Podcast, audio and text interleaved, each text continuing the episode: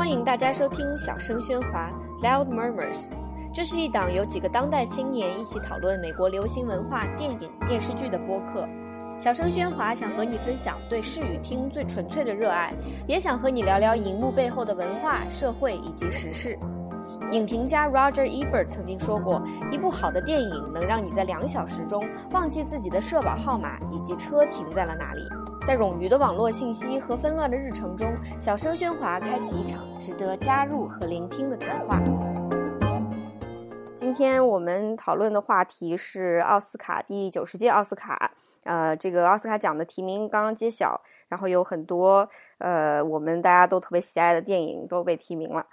嗯，今天这样，我们先自我介绍一下吧。嗯，就从好，那就 Afra 你先来。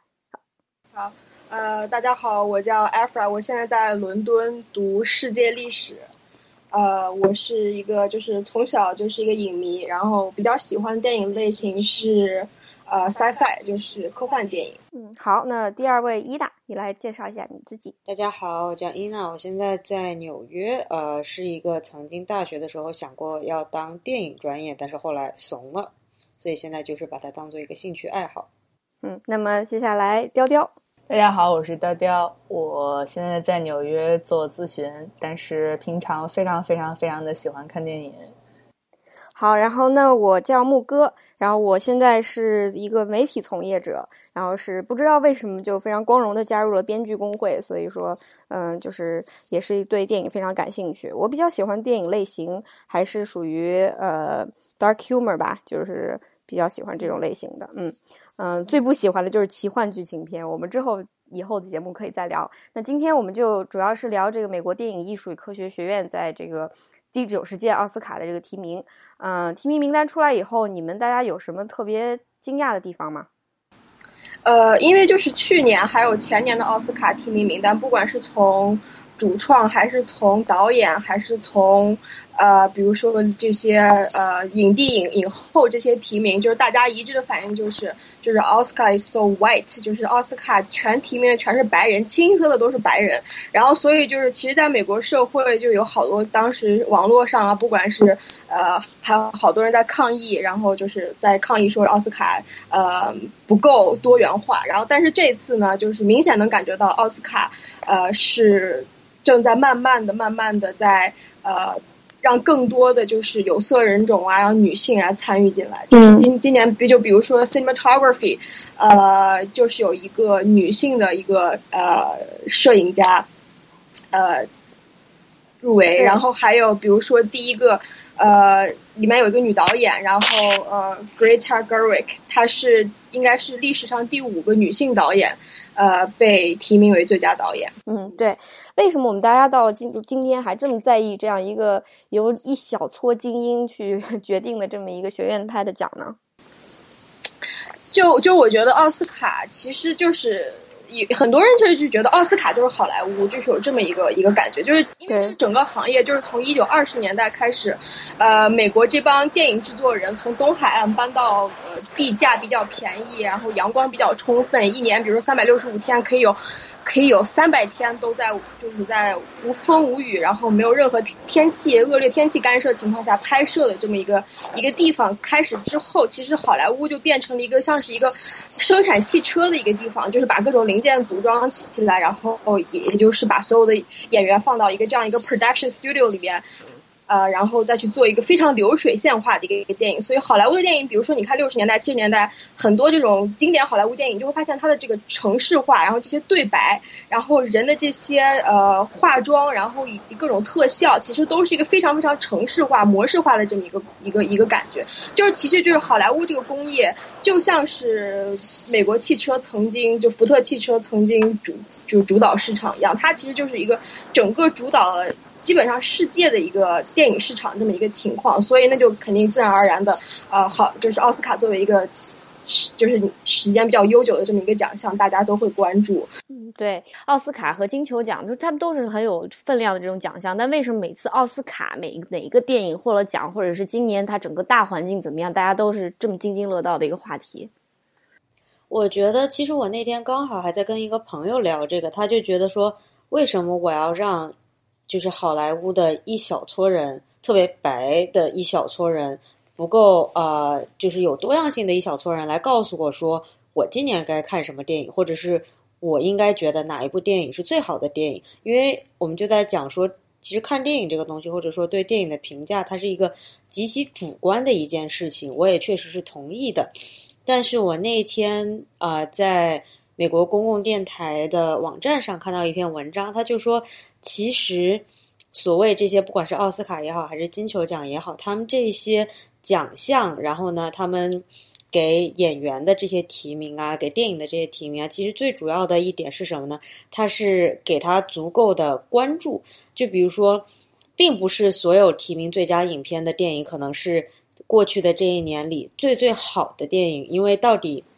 你要怎么决定一个影片是好是坏，这个是很主观的东西。然后呢，每一个在每一个奥斯卡的评委肯定自己投票的时候都会有自己的见解。但是我觉得最主要的是，你作为一个可能普通的一个观众，你看到奥斯卡提名了，你看到这个学会提名了这么些电影，你会想说，哦，那这一定是。很有趣的一部电影，或者一定是一部还不错的电影，那我就会去看它。那么很多电影，比如说像《逃出绝命镇》，它所描绘的一些主题啊，呃，或者甚至是像三块广告牌里面它所这个剧本它的剧情所讲述的一些主题，我觉得可能平时如果不是说这部影片被提名了，你可能根本不会去看，或者你可能会。不是，这不是一部你平时会选择去电影走进电影院去看的电影，所以我觉得这种能够给他足够的关注度，其实也是从某种意义上来说是这个学会自己的一个见解，就好像说，像《纽约时报》里面它会有 op-ed，就是大家会发表，会有人去在通过《纽约时报》这个平台来发表自己的观点。我觉得像这样一些，像奥斯卡和金球奖这样一些提名也是。就对于我来说，它的作用是这样的。是，嗯，那这样我们刚刚你提到两部电影，一个是《逃出绝命镇》，一个是呃三块广告牌。那这两部电影其实我们今天都可以去讲到，但是我今天先讲第一个，讲的是《伯德小姐》这部电影，英文是《Lady Bird》，就是之前 Afra 提到说这个导演，嗯，Greta Gerwig 格雷塔格维奇，她是呃是她的电影的处女作，然后她之前是一个演员，对吧？然后这是她第一部电影呢，拍的就是。嗯，就是一个有点有一点点带自传性质的这么一个电影。嗯，我们先先来讲这一部，因为我知道大家都非常喜欢这一部，而且这部电影也是从各个方面来讲创下了很多先例。那雕雕，你要不要说一下，简单说一下这部电影到底是讲什么的？就是这部电影，其实如果你要说它有一个什么样的剧情，其实也很难讲，因为它的剧情本身非常的分散。就是有这么一个鸟小女孩，高三要离开家，然后她在整个高三从一个小孩蜕变成一个成人这样的一个蜕变过程，然后同时在这个蜕变过程和她的老师、同学、男朋友，最重要是她的父母产生了各种各样的摩擦。嗯，对，这个主题，这个片子的名字叫《Lady Bird》，是他给自己的一个名字，对吧？就是他，他特别特别中二的走上那个一个呃一个那个。学校音乐剧的这么一个试镜舞台，然后说我的名字就叫 Lady Bird，是我自己给自己取的名字，所以这就是我的名字。然 后就那一段特别屌，对对对对，特别好玩。因为就是其实，因为相当于就是 Lady Bird 它作为一个符号，那么就是说我在我在成长的过程中，首先先去否认我父母给我的一切，这样的话我才能把我自己作为这个人的这些事情重新定义出来，然后等到他。最后离真正离开家，他真正他从那个加州来到纽约，加州 Sacramento 这样的一个比较沉闷的中小型城市，来到纽约是一他所向往的地方的时候，当他真正的在面对一个完全不同的环境，然后重新去审视自己的时候，他会发现自己还是本质上深深的受到了自己，无论是父母也好，学校也好，周围环境给他的影响，就是是一个先否定自我，然后最后再慢慢的去接纳自己的这么一个过程。其实我之前和一个学姐在聊这个的时候，就我觉得可能，呃，大家就是可能很多在国内长大的朋友们会觉得说，呃，Lady Bird 就是女主角跟她妈妈的这种关系，大家会想到自己的家庭，很多对特别特别中国，不知道为什么，你们有没有觉得？对的，就是格外的让我想到了，比如说我和我自己母亲之间的这种关系，因为包括我跟不少。就是在国内长大的朋友们聊这个，大家都觉得就是非常莫名其妙，也不太能够解释为什么。但是就是在加州的一个小城市里发生的这样一个故事，大家反倒会觉得非常……呃，我觉得就是一个。呃，我觉得比较主要的一点就是，我觉得他母亲形象的塑造就非常重要。就是这么一个平时喜欢唠叨，然后平时喜欢呃各种挑你毛病，然后但是在内心是极度极度宠爱你的这么一个母亲，这是其实是一个非常非常呃 universal 的一个形象，一个一个关于母亲的形象。就是我觉得呃，就是导演她作为一个女性，她用她自己的视角，呃，我觉得把这个母亲的形象。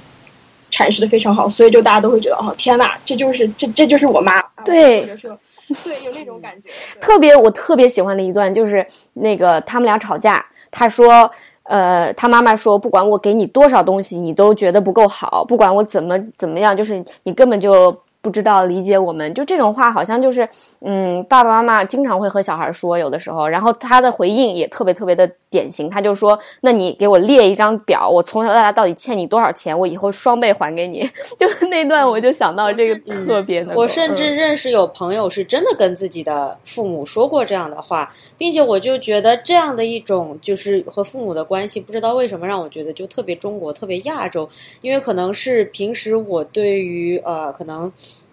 就是在美国成长的小孩，我知道的就是他们感觉大部分的时候都是十分的恩爱的。就是呢，大家经常就是会说：“哎呀，我爱你，什么晚安。”然后就是搂搂抱抱的。就是虽然就是父母虽然也是会严厉，但是总体给人的感觉就不会说每天就是啰嗦或者是怎样，或者是我记得尤其清楚的一点。就是电影里面的一个情节，就是啊，他妈妈陪着女主角去买她毕业舞会的裙子的时候，然后呢，女主角试了好多衣服，然后她从试衣间里出来的时候说，好不容易找到了一条裙子，觉得还可以，然后呢，她就问妈妈怎么看，然后妈妈就稍微可能犹豫了一下，然后这个时候她就说，她好像就说了一句，说我真的很希望你能够喜欢我，然后呢，妈妈说，那我肯定是爱你的呀。但是这个时候，女主角就说：“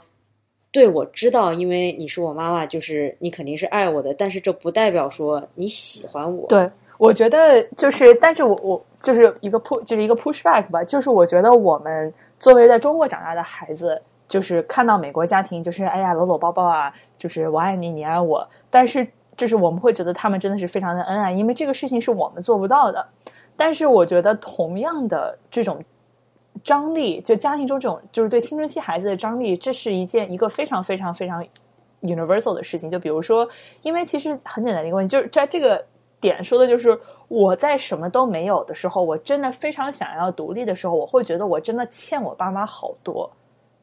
而且，就 Lady Bird 本人是一个，就是至少这个角色本人，她是一个比较早熟的女孩，就是她至少非常明确的看到了他们家里面的这种。他们家里面经济上的困难，或者是他父母心理、他父亲心理健康上的困难，父亲找工作的困难。然后这个时候说：“哇，你们花了这么多的精力去养我，但是我欠你这么多，我还可以成为一个独立的人吗？”就刚刚雕雕要提到呃，他们家的经济条件，呃，我觉得就是就是贝尔的伯德小就属于这种萨萨克萨克拉门托式的这种呃，算属于低收入家庭这个这个因素在剧情中。起到推动剧情的作用其实非常大的，就就是说实话，我觉得就是就是白人中产，然后白人中产住在郊区这么一个家庭，在美国影视中，这种整个的这种呃固化印象，以及我们对他的想象，其实是一个非常根深蒂固的一个问题，所以我们就会。不自觉的就会觉得啊，呃，就是他们总会有一个完美的一个呃父亲与母亲还有孩子们之间一个非常和谐、非常呃互动的这么一个亲情的关系。然后，但是就是真实的情况是怎么样的呢？真实的情况其实是伯德小姐他们家的情况。你会经常会发现，哦，自己的爸爸原来承受这么大的精神压力，或者自己的妈妈每天在加班，然后回来之后还要给你做饭，然后额头上又出了好多皱纹，然后不舍得给自己买化妆品。其实这真实的情。情况其实伯德小姐所展示出来的，而而而不是说所谓那种美国很多影视剧中的那种白色栅栏，然后呃房间里一大堆玩具，然后就是所谓的这种呃 Toy Story，就是玩具总动员里面所展示出来的美国战后，呃二战之后这种郊区化之后的这种白人家庭。对，所以《博德小姐》她这部片子，你可以把它分类说它是一部青春片，对吧？它是讲这个 coming of age 这样的一个故事，但是它像就大家特别喜欢它，就觉得它像一股清风一样，它就讨论了很多平时青春片不会讲的问题，就是包括像你说的家里家庭的经济问题，包括他爸爸妈妈，甚至他的哥哥，他的哥哥的女朋友，这些人物虽然都是呃在这个片子里都属于是这种呃配角，但是每一个人都非常的真实，就让你觉得你生活中有这样的一个人。我觉得这就是。呃，Greta Gerwig 他在这部电影里面做的最好的地方，他给每个人都有足够的这种呃注意力。然后片子里面有一句话让我特别喜欢，就是。这个女主角写了一篇作文，去去各种嘲讽她的这个三四线城市的家乡。结果她交给了那个老师，她老师是一个修女，她上的是那个 religious 学校。然后修女就说：“其实我发现读完这篇文章以后，我发现你是多么深爱着萨拉门托，就是 Sacramento 这个城市。”然后她就说：“你确定吗？我明明就是这么嘲讽他。”然后这个老师就说：“但是其实有的时候。”你给他这么多的注意力，这就是爱的另外一种形式。然后那个那句话说完了以后，我当时就觉得哇，就心里最柔软的一块被人击中了一样。然后我就觉得那那个电影里面这样一个青春片，没有什么大的起伏的片子，当时我当时其实和伊娜一起看的，对吧？电影里院里面好多人在哭。就好多人在不同的点在哭，就有感动的泪水和这种心酸的泪水，包括自己想到自己的生活。我觉得这部电影最让我喜欢的就是这一点。对，我觉得这个你说的同样的这个情节，我当时有个是，我有跟你差不多的这种啊感受，但是稍微不太一样的一点就是，我当时听到就是他说这句话，我就觉得就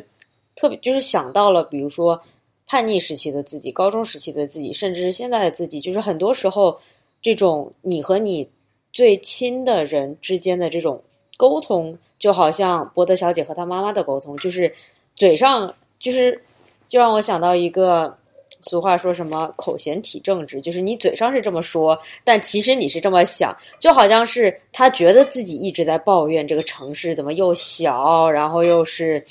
就是对又没劲又无聊，所有人都是那种从小就认识了，但是呢，其实。从一个旁观者的角度，人家看到的是满满的就是爱，这就好像是，比如说他妈妈，他觉得他妈妈不认可他的任何一面，觉得哎呀，你数学又不好，我就不要想着升那些学校啦，什么你就是你成绩也就这样，就不要想着跑太远了。但其实这这种关注，其实也就是是妈妈表达爱的方法，因为这是，这就又让我想到，很多时候就是不同的人有。不同的表达爱的方式，就比如说，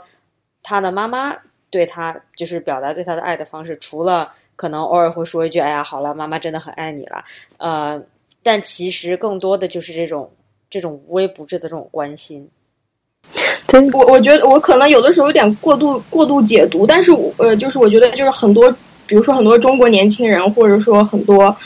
大城市的。呃，这种年轻人对伯德小姐她的经历非常有共鸣的一点，就是其实就是我们都是在经历着一个离开家乡，然后去一个未知的地方的这么一个过程。呃，所以说就是我觉得这这部这部电影之所以就是感觉就是都市青年好像是极其有共鸣，然后就会在电影里面看电影的时候落泪。我觉得就是因为大家其实都是会经历过一个这么非常一个普遍的一个告别家乡，然后呃要。之之前又经历过一段想要拼命离开家乡的这么一段过程，然后之后最终到达呃想要去的地方，然后就再回头想，然后之前在家乡的一些什么这各种各样的事情，我觉得就是整个这么一个过程，其实是对每个人来说，每个离开家乡的人来说都是非常适用的。我就觉得它结尾特别好的一点，不是说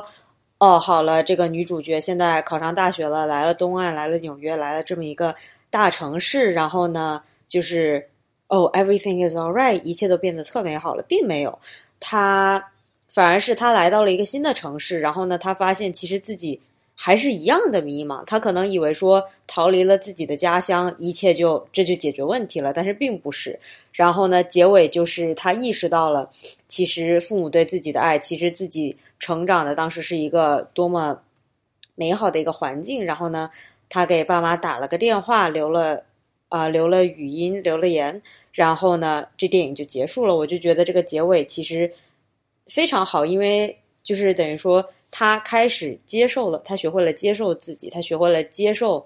父母对自己的爱以及父母表达对自己的爱的方式。他接受了自己的家乡，然后呢，他其实一切才刚刚开始。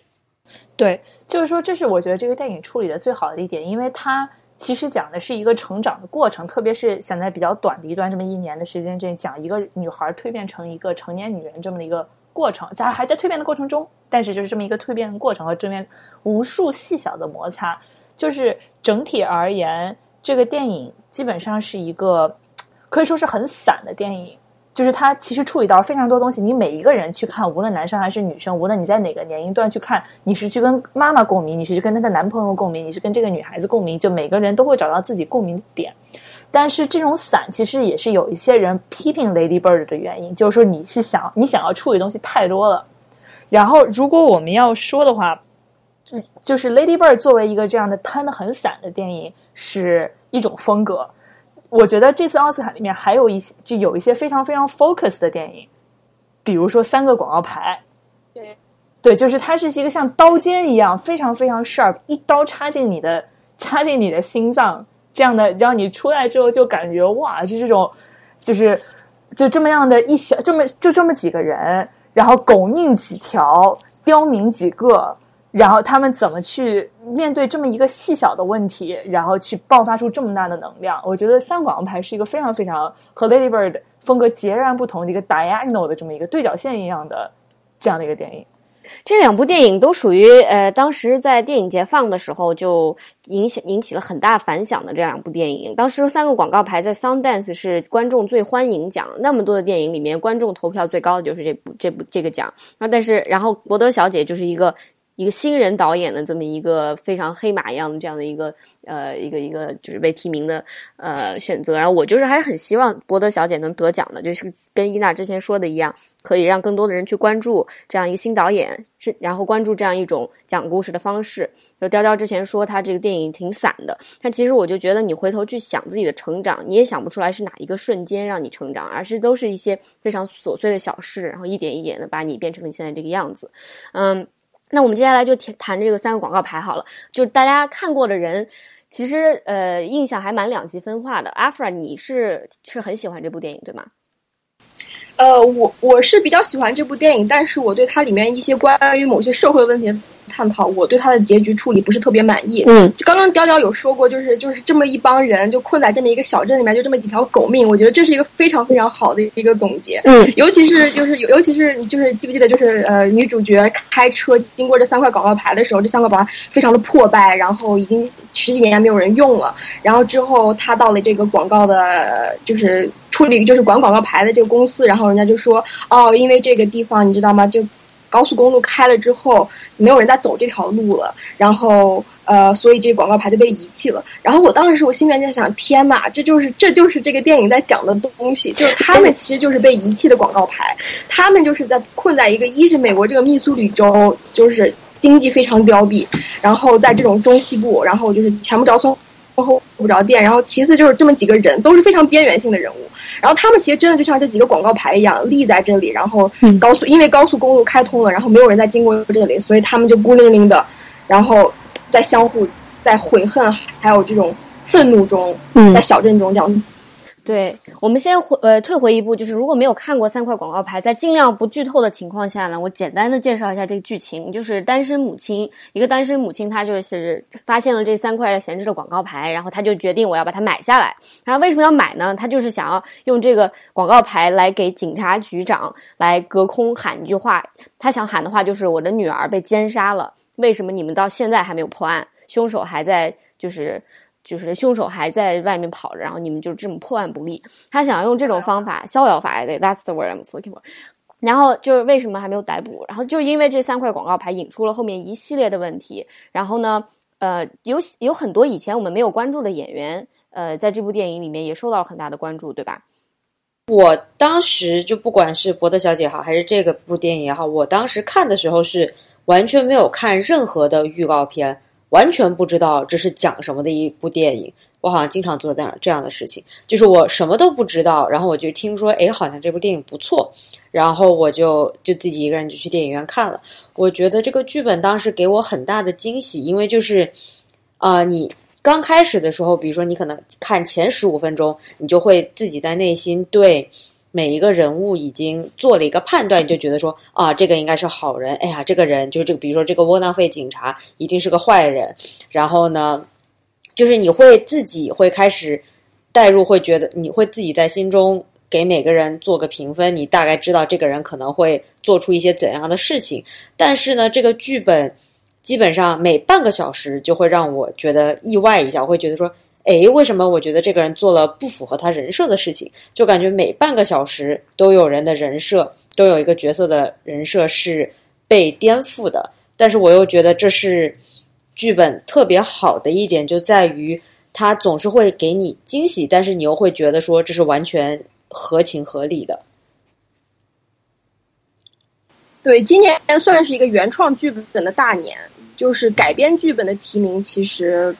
就是除了可能以以你的名字呼唤我就比较出彩之外，好像改编剧本就是在今年算是一个小年。然后呃，今年是算是原创剧本的一个大年。就比如说像 Lady Bird 呀，还有就三个广告牌。呃，就三个广告牌，它这个编剧其实就是出乎我意料。就是我在网上搜了之后，我发现哦，原来这个编剧他不是美国人。因为就是这个电影它其实已经涉及到了非常深深层次的美国的一些社会话题、社会议题。然后但是反而这个呃编剧本。人他是一个 British，就是他他其实就是反而有的时候你会觉得，你看李安导演，比如说李安他拍呃比利林恩的中场战事的时候，他其实会以一个旁观者的这样一个身份，其实能反而能能接触到就是美国社会就是深层次的一些内核，然后反而他会有勇气再去在大荧幕上展现出来。所以就是这这部电影比较震撼我的，就是他对美国很多社会上的一些问题有一个呃就是。虽然结局处理不满意，但是会有一个非常好的一个探讨，然后会让我们真的会坐下来想哦，就是比如说警察暴力执法，啊，比如说就是就是在中西部被遗忘这群人在这种破碎的生活中、破碎的社会中，他们的生活处境。哎，你说到这个。我我我我提一下，就是说那个导演他不是美国人。其实有的人就针对这一点，对这个电影最大的批评就是说，他对于美国现在社会是怎么样去探讨暴警察暴力执法和种族问题，呃，还是想的不够深入，或者是他可能有一点有点。有点让人觉得非常不满意，因为就是对其中一个警察他的一个历史，相当于有这么一个人，他呃以前犯的错，你告诉大家他犯了什么错，然后就轻描淡写的就把他给给给那个原谅了，对，给洗白了，相当于这是好像是很多人对这个电影最大的这么一个呃不满的地方。我我就是这样子，我我对电影结局处理非常不满意。对，但是我觉得反而是这样的一个外，就是一个外界的人去处理警察，就是一个外国人。去处理警察，他不是说是他肯定，我相信他是非常非常了解美国的 police brutality 这么一系列问题的。但是，就是你说警察暴力，我们自己作为生活在美国的外国人，你说句实话，我们也只是能够从旁观者的角度，甚至是你不用说是一个外国人，哪怕是一个白人，你真的是不知道这个。我们每就是我们身边的一些少数族裔的朋友，每天都在说警察暴力，警察暴力，真的你不知道他。是以一个什么样的心态、什么样的方式、什么样的姿势切入在你的生活里面的？就是看完这个时候，我真的是，我觉得我我觉得把我之前从书上读到，或者从新闻上读到、从新闻上看到的很多很多东西，以一个新的方式展现给我来看，就是说。呃，就像很多人说的，其实警察暴力的原因是因为警察素质本身就放在那儿。对我，我我是这样讲，就是就是就是所谓就是你你你你，就雕雕有说，就是警察之所以暴力执法，那是因为可能是警察的素质放在，比如说他家，他比如说就出出生在这么一个非常破碎的家庭，然后父亲早年就不在了，然后母亲是一个。言语非常粗鲁，经常会经常会就是 abuse 你，就是用用用言语去羞辱你，然后导致你，比如说你你你整个人的个性啊什么的会变得非常懦弱。这这是一个，其实这是一个我怎么我怎么讲呢？我最不满意的一点就是，他其实是在把一个美国的暴力机器人性化的过程。就是我现在比较不满意一点，就是这个导演他既然已经涉及到了这么深层的，呃。社会话题，那么你就不要谈人性了好吗？你就要谈一谈这个问题好吗？我觉得如果你已经既然涉及到这个问题，然后你你反而不去讨论深层次的结构问题，而是你去讨论这个人性，而去忽视了这种滥用权力、滥用职权这种社会结构问题，我就觉得你在耍流氓。我是觉得，我是觉得这是就是那我我就是我要给你打一个对家，因为我觉得这个电影本身说的是人性的弱点，然后如果如果这个暴力机器本身的存在。其实也就是因为人性弱点本身的存在，因为如果你搞一批水平并不是很高的人，你说这个 Dixon 这个这样的人，他真的是狗，就是他是一条狗命，他狗嘴里面真的吐不出象牙来。你让他怎么去用这种非常 nuance 的方式来去处理一件事情，对吧？就比如说，那么其实我觉得这个三广三块广告牌，它出无论是有这么一个警察的身份在，毕竟它是一个刑事，毕竟它是一个刑事案件，所以一定要有一个警察的 character 在，但是。就是说，他说的是你人成为我非常喜欢用“狗命”这个词，就是人进入一条狗命的这种生存状态之后，那么什么去决定了你的行为呢？是这种短暂的，就是短暂爆发出来的愤怒，是你这种动物是一种动物性的愤怒。然后，但是在动物性的愤怒之后，你可能还会有一些自保的本能和一些善良的底色。就比如说，举个例子，就比如说这个那个妈妈。，What's her name? Mildred. Mildred 在愤怒之下，直接就就是因为他觉得哦，这个卖广告告牌的小哥一直对我很够意思，他一直罩着我，一直在帮我。然后你把他揍了，那我就要我要去把你们那个，我要去把你们警察局烧了。然后咚咚咚就开始往进扔。然后他这个时候出来之后，然后我当时在想说，他看到 Dixon 从里面滚出来，时候脸上露出很多悔恨，就是他是给了他一个镜头，让他脸上看出了他的后悔。然后或者他也没有想到这种事情会发生，但是等到那个黑人警长新的黑人警长过来之后，然后他和这个他和那个呃 Peter Dinklage 演的那个人坐在路边，那么他最后还是选择撒了一个谎去自保，然后到最后，因为他本质上的一些细微的这种动物，哪怕是动物性的善良，让他最后选择去原谅了 Dixon，就是他是整个电影，我觉得处理的不是。一个社会问题，或者是一个 police brutality 这样的问题，虽然它是给 police brutality 提供了一种 insight，就是提供了一种从人性角度的分析方式，但是他探讨的问题本身不是 police brutality 这个问题，所以他其实不应该有这么一个 baggage。我觉得你们两个其实说的东西完全就是不一定是对立的。就是这个电影，它把每一个人，它成功之处就在于它把每一个人的人物塑造的非常的丰满，就是没有一个人是一面化，他就是一个坏警察或者他就是一个好妈妈之类的。他每个人特别复杂，然后都有多多重的这种维度。但是问题就是，他给你提供了这么一种看待 police brutality 的方式，就是警察本人素质差，警察就是他家庭破碎。但是这样很容易让观众产生一种。那我就去原谅他了，我就原谅了这一个人，然后我就这是一个电影想让我去得出的一个结论。可是这个结论不适用于大部分的不这个警察暴力执法的这么一个这么一个这样这样的一个社会现状。它社会现状就是它的制度，就是它整个这个设计就有问题，就让人在里面，就甚至是黑人警察在这个里面，他也有可能会暴力执法，他执法的。他执法的对象已经不是他去讨论哦，他也是黑人，那我不应该这样，而是他是 civilian，他是平平民，我是警察，他们两个是这样的分立，而不是说是完全是一个齐刷刷的种族的分分立。所以我觉得，对啊，就像对，就之前看到有一条有有一句话在在微博上看到有一句话分就是呃描述这个 police brutality，就一句话就狗仗人势的感觉。今天这个对。片子讨论里狗出现了很多次，对，没有，真的是就是因为 因为我我脑子里面我在看这个电影的时候，我脑子里面其实出来之后，我把之前就是微博就是微信上很火的那篇《刺死乳母者》拿出来又重新看了一遍，我觉得这两个故事不知道为什么会让我就让我觉得两个故事非常的 resonate，就是那种都是对吧？就都是你社会底层的人，社会被忽略的人，你的主流的目光没有在看着的人。然后，但是他们是以这种一种扭曲而求生的一种动物本能的方式在生活着的时候，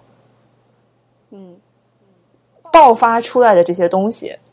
反正这个 这个这个电影，我觉得很有意思。就是我们这个电影播客跟很多我在美国主流这个听的这种美国的这种 movie critics 的很不一样，就是每个电影都让我们想到中国。就每个电影，它虽然都是彻头彻尾的美国故事，但是它一个好的电影的东西，之所以它能够去跨越文化、跨越语言，就是因为它有这种呃 universal 的东西在里面。那其实我们现在其实可以呃，就是去谈那个《绝逃出绝命镇》这部电影，因为我们之前不是说这个导演是爱尔兰人啊，那么他讨论这个警察暴力执法问题是不是给力呢？那接下来其实这部电影就是一部嗯，他的电影的导演是大家比较熟悉的一个。呃，一个 comedian 对吧？对，Jordan Peele。我我当时我看他，我当时我我我我看这个电影，我就以为肯定是喜剧嘛。越看发现这部电影其实就是你你其实挺没办法归类的，就一会儿特别搞笑，然后一会儿又特别惊悚而已，然后一会儿有很多玄幻这种元素在里面，然后很多意象啊，比如说这个路啊，比如说这种撞车，然后比如说这个音乐的运用。都是都是非常出彩的，但是就是就就觉得我反正我对这我我我对 Jordan Peele 这次的呃导演，然后以及这个编剧，我我是觉得自己非常佩服，就觉得哇，这个人就是原来就是真的是什么题材都可以驾驭的。呃，伊娜给我打开了这扇大门，就是看 Jordan Peele 他们那个喜剧。那个他其实之前在自己的这种小品，就不了解的朋友，可以就是说他和他的另外一个朋友、同事，嗯，叫什么来着？那个人搭档对，呃，他们一起做了一系列的这种类似于小品一样的这样的一种小视频，然后每个都很好笑。其实他在那一系列的小视频里面。极其好笑，就笑死那种，回去赶紧看。但是就是其中有几个，就是这种又好笑，然后到最后又变得非常非常非常的，就是有点恐怖，有点让人毛骨悚然的这样一些小品，就让你看完了以后觉得不知道该笑还是哭，还是觉得害怕。当时看那些东西的时候，我在看《Get Out》，我一下就觉得，哦，原来他自己就有这方面的这种。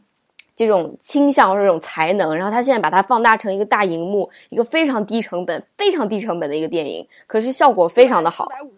特别就是 特别搞笑，就是其中有一个镜头，呃，我们一会儿再回头去说这剧情，但其中有一个镜头是他们有一个大的一个派对，然后当时后来导演说他们没钱，所以说那个派对呢。就是从一个像盖茨比那样的一个一个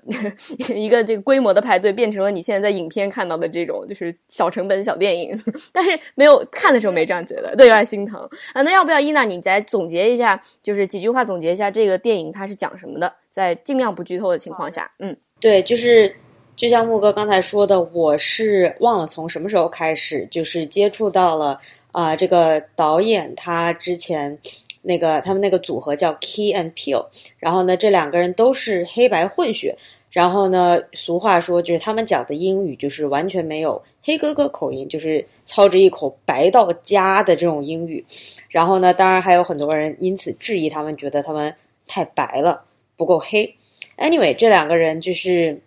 他们之前合作在那个喜剧中心，他们有自己的一档节目，就叫 Key and Peel，大家可以啊自行去搜索，真的是极其好笑。然后呢，所以这部电影就是我当时特别想看这个电影，一个是因为我对啊导演编剧其实就是同一个人，我对他就一直特别喜欢他的这些创作，并且同时就是我觉得他驾驭这种。跨种族题材的能力就是完全没有任何怀疑，并且我看过他和他的搭档之前啊，就是导演并且出演的一部电影叫《Keanu》，是一个和一只可爱的猫猫有关，但是又极其好笑的一部电影，大家可以自行去查一下。那么回到这个逃出绝命镇，我就觉得，所以我一开始就非常的对这个感兴趣，我就想说那。你一个黑人导演，你来讲这个，我就很好奇，他是从一个什么样的角度来讲？那这个剧情呢，非常简单，就是一个啊，一个年轻的黑哥哥，然后呢，他女朋友是个白人，然后呢，过周末的时候，女友邀请他去女友家里去，等于说是见家长，然后呢，这个黑哥当然就非常紧张，呃，就会想说。就是自己的白人女朋友的家长会不会对自己有一些偏见呢？然后等等等等，然后最后就完全演变成了一个恐怖故事。我觉得具体的内容实在是这个反转太有趣了，所以我就暂时就先不剧透了。但是基本上就是这样一个过过程。然后我当时觉得，尤其是在进入，我也以为是一个喜剧，因为我没有想到这会是一个。真正的意义上的恐怖片，我以为可能就是那种小打小闹的惊悚，但是没有想到后来真的是被吓到了。我觉得最开始，呃，特别有趣的一点就是，呃，这个导演他会利用大家这种对种族问题和种族题材这种本来固有的一种刻板的印象，然后呢，他就是会有很多很多对话，很多反转，就是会讲到这些。对，比如说像这个他女友的家长，这两个白人住在这个郊区一个大房子里面，然后你一开始会觉得，哦，这两个人会不会是有种族歧视的倾向呀？就跟他一样很紧张。结果见到这两个演员，其实如果说他其实这个选角的时候，他就有里面就有心思。这两个演员都是非常著名的演自由派角色出名的人，就包括那个演他爸爸的那个人，演那个白人女孩爸爸那个人，他是在呃《West Wing》里面演《白宫风风云》里面演一个主角的那个人，他就是在人们心目中是一个典型的大自由派。然后他在这里面演的这个角色，嗯。一开始看起来也会觉得好像啊是个好人，他还非常非常的笨拙的跟这个黑人小哥说：“你知道吗？我投票投给了奥巴马，我好想念奥巴马呀之类的。”然后观众就可以会心一笑，因为这是经常你能听到白人在黑人之。就是面前会想要表明自己身份，赶紧说我是非常非常接纳你们的时候说的这种话。然后再再一个说回来，就是其实这个电影他说它是一个惊惊悚片，但它不是那种就是血呀、这个鬼啊之类这种惊悚片，它是很难分类的这样一种。雕雕，你当时看的时候你是什么感觉？雕雕没看啊，雕雕没看。怪不得雕雕如此安静。那 Afra，你在看的时候，你是是是一种怎么样的一种惊吓？你能形容一下吗？呃，我觉得对对于我的震惊，就是就是就是所谓的就是一现嗯，就在奥巴马当选之后，就是社会上有一个话题的讨论，就是说啊，我们现在已经有黑人总统了。我们现在你看，就是电视上这么多黑人面孔、黑人主持人，然后他们就是代表着时尚，代表着潮流。然后 hip hop 也是他们主宰的呀，然后电影界啊，各种都是他们主宰的。那我们是不是已经进入了这么一个后种族时代？它其实这部电影讨论其实并不是一个种族歧视的这么一个 setting，其实就是两个白人，他们是真的从内心里面，他们是热爱黑人，他们觉得啊，黑人就是身材又好，长得又好看，然后他们跑步又快，然后就是他们是从内心是真的。从内心希望想变成黑人的，但是这就就就回到了我们这个后种族时代的话题，就是我们现在真的是在一个后种后种后种族的社会嘛？那么就回到了，比如就是就是呃，逃出绝命镇的这个剧情，就是说这个逃出绝命就是大型剧透一下，逃出绝命镇的这个剧情，其实就是说这个镇上这么一帮白人的老年白人，他们是其实是在呃源源不断的就是吸引这种黑人青年，然后来，然后再通过这种。换脑手术，然后把这个黑人，算是把这个黑人的灵魂移植出去，然后再把他们的意识转接到黑人的身体中。我记得印象非常深刻，就是说，好像就是不知道，呃，忘记是哪个角色，就问了一下，说你们为什么想要用黑人，就是来来来来换脑？然后好像有就是回答，就是说，哦，因为黑人跑得快，然后矫健什么的。就是我觉得这就是一个非常严肃的一个后种族时代的问题的探讨，就是说我们对黑人的欣赏，对黑人的。期待对黑人的青睐，并不是只局限在这种呃科比或者是 hip hop 这种歌手身上的，因为他们在我们眼里面就是打球的，就是唱歌的。他们在我们眼里面其实，呃，说的，就是这个电影就是说的难听一点，就是说他们在在这就是黑人主角在这帮白人的心中，其实就是一具肉体。是一种被矮化的形象。我觉得这部电影它让我觉得恐怖，就是回头去想，越想越恐怖的地方，其实反而不是在于这种呃什么这个就 imagery，反而是说是他对于亲密这个话题的讨论。就是这个电影它一开始你刚看的时候，哇，你就觉得这一对情侣好甜蜜啊，就是又年轻又漂亮，然后两个人又很恩爱，你就一下就站到他们的同一边了，对吧？然后在后面就发现，这个黑人男孩对于这个他相恋呃一段时间的女友完全不了解，甚至不了解到了一定的程度。到了电影最后十分钟，我们和他都被蒙在鼓里，然后就觉得哦，what the fuck，就是这种，就是一个你觉得亲密的人，他平时跟你生活在这么相近的情况的这种情况下，你完全不知道他心里想的是什么。其实这是一种放大了，就是一种。种不同种族之间的这样一种相处方式，我们平时是同事，我们平时是朋友，但是你确实知道他心里是怎么想你的吗？很难说。就像同，就像回到刚刚你们说到这个，呃，奥巴马当选以后，大家都觉得啊没问题了，我们现在是后种族时代。然后川川普的当选就让很多人对很多人来讲，简直就是一个电影前十分钟、最后十分钟的这样一个反转，就是我没有想到，原来你其实心里是这样想的，没有想到我们在这么和睦的表面之下，还有这样一种深深的无法理解这样一种隔阂。是是是，我想提一个，就是美国影响非常大的一部情景喜剧，叫做《Cosby Show》。这个《Cosby Show》呃是在。八十年代吧，应该就是基本上是席卷美国所有中产家庭的电视屏幕，就是每每个人都在聊聊 Cosby Show。就 Cosby Show 它讲的是什么呢？就是一个呃，就是家境非常优越的一个黑人家庭，然后他们之间这个家庭发生这些故事，就是黑人的父母，然后怎么就是在这么一个，就比如说父母就母亲是医生对吧？然后父亲也是一个收都是非常高，就他们这种高收入的家庭和他们的孩子是怎样互动，他们之间的这种故事，就好多人就看完之后就说，呃，那 OK，我们现在已经懂吗？就是现在已经有六十年代的平权运动已经结束了，然后我们现在美国八十年代就是呃经济经经经济现在非常好，然后呃各种各样的黑人已经开始往上流社会走了，所以我们现在已经没有种族问题了。这就是八十年代经常讨论一个论调，就是说 Cosby Show。他的这个所谓的呃比较让人呃，他所谓值得批评一点就是他其实是呃把整个社会阶级的一个非常不平等的点，然后用 Cosby 他们这个家庭的上流上流性来去掩盖，所以就是也也就是有点像我们刚刚提到，就是说奥巴马当选这件事情，那真的一个黑人当选了，总了就是我们就已经已经种族歧视就不存在了吗？嗯。我觉得这个电影，这两部、这三部电影都非常的推荐大家去看。然后我们其实今天讲的这几部电影，它都创建了很多，就它都是一种奥斯卡历史上的进步。比如说，呃呃，格维奇她是八年来第一次获得最佳导演提名的女导演，然后从历史上也就是第五位获得提名的舞导演女导演。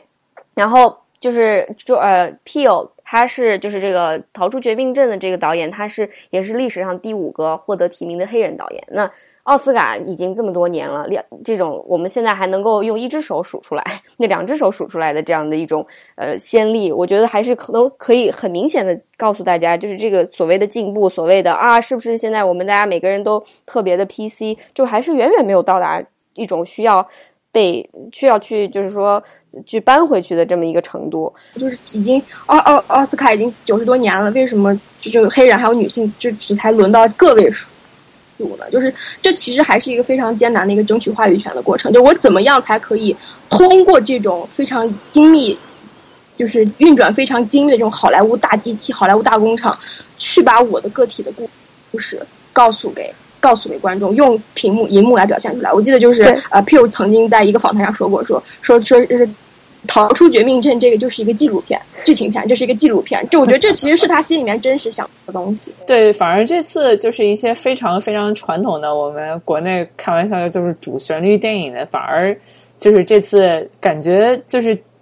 呃那个感觉表现寥寥。就比如说《敦刻尔克》，《敦刻尔克》，我们最后可以把它说一下，就这部电影也是获得最佳嗯影片提名，跟我们刚刚提到那些电影都是竞争对手的关系。对，但是呼声很低，就感觉《登霍尔克》大家会觉得说是啊，这是诺兰的一个，就感觉这样的电影吧，就是像我们开头说的，就是呃呃，整个好莱坞或者整个奥斯卡金像奖这么一批，它本身还是一个就像兄弟会这样的一个小 club，然后这种 club 里面，就是有的时候你再去看，你就比较熟悉的呃电影了之后，你再去看他们选的这些东西，你会感觉他们在寻找一个平衡。就比如说啊，我们要我们还得 look good，然后我们《中敦刻尔克》这样的电影，就我们好歹也得给一个。嗯，我同意，我同意。对对对，就你就会有，就是他最后上来之后，我会有一个这样的感觉。然后包括就是那个那个 disaster artist，就是大灾难家，国内叫那个什么灾难艺术家。那其实他最后没有拿到提名，很大一定程度上是就是这个 Me Too。一定程度上有有一些 rumor 可能会波及到 James Franco 嘛，虽然现在没有实锤。就是其实奥斯卡电影它这个哪个影片获奖，哪个影片不获奖，已已经完全不是说是把这些作品放在真空里面去看哪一部的艺术成就更高，而是说在真今年整个这样一个大环境，给哪些电影这种很。大的这样一个平台，让更多人看到它的社会影响。我觉得这些都是他们在考虑的因素。所以说，像《敦刻尔克》这个电影在今年这样出来，我就觉得它呃获得最佳影片的这个几率还是挺小的。对，就是我觉得我跟木哥的想法大概是一样的。就是我当时看完《敦刻尔克》，我觉得这是一部非常诺兰的电影，我也非常的喜欢。但是，然后我也并不觉得奇怪，或者是甚至或者说觉得意外，他被提名。但是我觉，并且我也不觉得说，就我个人不觉得他被提名是因为，哦，那因为是诺兰拍的，所以我们应该提名他。我觉得他电影本身的这个呃质量，毕竟还是摆在那里。就像《The Post》讲《华盛顿邮报》的这部电影，我对他也是有同样的感觉。但是，我就觉得，就像木哥说的。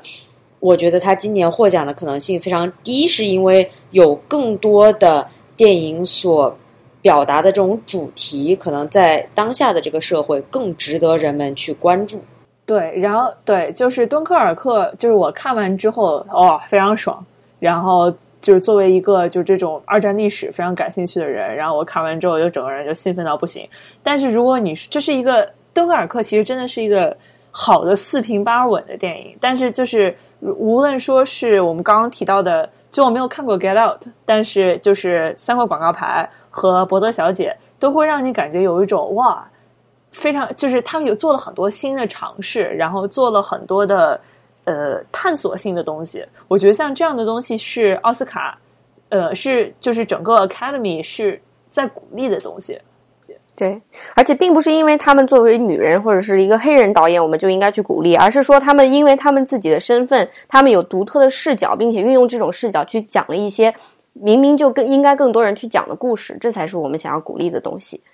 对对，我想加一点，就是今年奥斯卡就是投票这个 voters，就是这个学院奖他们的这个评委的 voters，啊，他们这个整个这个群体变得更加多元化了，所以我觉得这也可能就是伯德小姐还有呃逃出绝命镇这些电影都可以呃被提名，都可以上榜，能进入大家视野的一个非常重要的原因，就是呃，就就就其实也就是说白了，就是说为什么呃，你作为一个。比如说，不同肤色、不同性别人，其实你你你你接触到的真实世界，和另外一个男性的或者是别的肤色的人接触到真实世界是是完全不一样的。所以就是像像刚木哥说的，就是怎样的一个真实世界才能有权利被表达出来？我接着刚刚说一句，因为就有很多人说，呃，你在你在就豆瓣上，我觉得很有流行这样的一个论调，说哇，这个电影里面太呃太关注这种。呃，什么什么什么，就政治正确这样的东西，然后导致就是好的作品没有办法被表达出来，或者怎么怎么样，它已经不再公平。但是其实我觉得，政治正确或我是说所谓政治正确，或者对于这 diversity 的关注，其实是让更好的、更多的故事能够有一个平台被表达出来，而不是因为你这个故事讲述的人，或者是因为你这个故事讲述的角度